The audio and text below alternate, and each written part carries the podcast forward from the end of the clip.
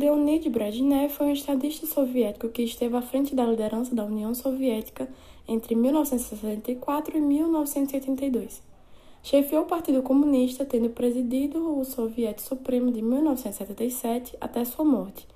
Teve sob seu comando o maior exército do mundo na época e um imenso arsenal nuclear. No período em que a URSS chegou ao seu ápice geopolítico, pôs em prática a doutrina da soberania limitada, que buscou impedir a expansão e influência do liberalismo pelo mundo, razão pela qual é considerada neo-stalinista por seu cunho expansionista, agressivo e revolucionário. As principais conquistas políticas de Brezhnev durante a sua liderança foram a retomada das relações diplomáticas soviéticas com diversos países, as iniciativas de cooperação junto das potências ocidentais pela paz mundial e a tentativa da criação de um bem-estar social em seu país, que resultou na crise econômica que estremeceu o RSS.